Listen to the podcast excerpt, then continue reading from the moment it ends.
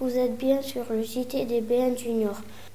Nous sommes le mardi 29 avril 2008. Les grands sont allés enregistrer un entretien pour nous.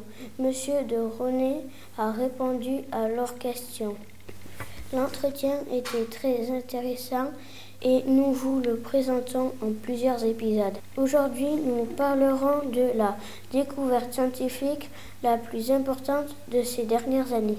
Quelle est, d'après vous, la recherche ou la découverte scientifique la plus importante de ces dernières années? Bah, Je pense que je vais parler de la biologie parce que, évidemment, c'est un sujet que je connais mieux. J'ai travaillé à l'Institut Pasteur pendant pas mal d'années, mais je pense que la biologie est en train de vraiment marquer le monde qui vient, surtout parce que ça va permettre de, mieux ralentir les processus de vieillissement. On, a mieux compris maintenant pourquoi on vieillit. C'est les travaux sur le sida, sur le cancer, qui ont permis de mieux comprendre pourquoi le corps s'oxyde, s'inflamme et rouille en quelque sorte. Et dans cette optique de ralentir le vieillissement, une des découvertes les plus fondamentales, me semble-t-il, de ces dernières années, ces dix dernières années, c'est ce qu'on appelle les cellules embryonnaires. Alors, elles existaient, les cellules embryonnaires. C'est des cellules qui viennent d'un embryon, et ce sont des cellules qui contiennent le patrimoine génétique pour fabriquer toutes les cellules du corps. Au début, elles sont, on dit, pluripotentes, elles peuvent tout donner. Elles sont toutes pareilles, mais elles peuvent donner du sang, elles peuvent donner du muscle, elles peuvent donner du foie, elles peuvent donner des neurones, elles peuvent donner des, systèmes euh, endocriniens, des cellules de rein. Elles peuvent se différencier, on appelle ça se différencier. En quelque sorte, c'est comme une société où tout le monde est pareil au début, et puis ensuite chacun se spécialise dans un métier différent. Alors ces cellules embryonnaires, on ne savait pas les cultiver. On ne savait pas les faire pousser dans des boîtes. Maintenant, on sait les nourrir et on peut les faire pousser.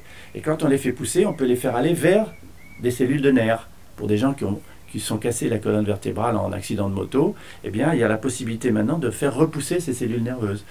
On peut les faire aller vers des cellules de cœur. Quelqu'un qui a eu un infarctus et une partie de son cœur a été nécrosée parce qu'il n'y a pas eu d'oxygène, les cellules meurent, eh bien, ces cellules embryonnaires pourraient permettre de faire repousser du tissu cardiaque et le guérir. Le problème, c'est que ces cellules embryonnaires, on peut les obtenir, comme leur nom l'indique, que des embryons, des embryons humains.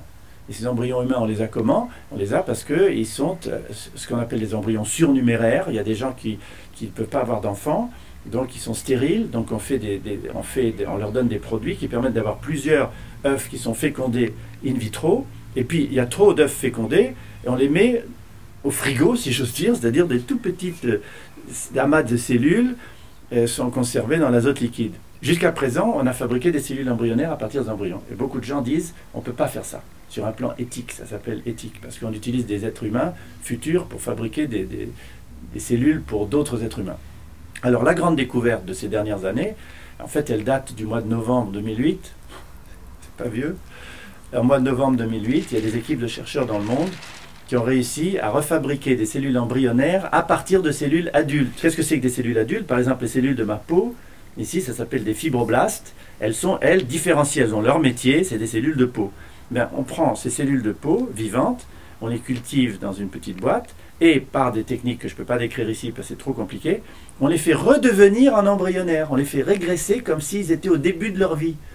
Et donc, étant des cellules embryonnaires, on va avec elles refabriquer tous les tissus du corps. Et là, il n'y a pas de problème éthique, parce que ces cellules ne viennent pas d'embryons humains, ils viennent simplement des cellules adultes. Et en plus, il n'y a pas de rejet. Si on fait une greffe avec ces cellules-là, il n'y a pas de rejet puisque ça vient de toi. Donc ça, c'est une découverte absolument fondamentale qui va avoir une importance, à mon avis, considérable sur les processus de vieillissement, parce qu'on pourra remplacer des organes abîmés, plutôt que de les greffer de l'extérieur, on pourra les faire repousser de l'intérieur. Je termine là-dessus, comme un lézard ou une salamandre, je ne sais pas si tu as attrapé un lézard par la queue, ben, il s'en va, quelquefois la queue te reste dans la main et continue à gigoter, mais la queue du lézard, elle repousse. Et pourquoi nous, on ne repousse pas? Si tu coupes la main, elle repousse pas. Si tu coupes un doigt, il ne repousse pas. Tandis que là, on va pouvoir faire repousser des, tissus et des organes de l'intérieur du corps. Ça s'appelle l'ingénierie tissulaire et ça, c'est une des plus grandes découvertes de, ces 50 dernières années.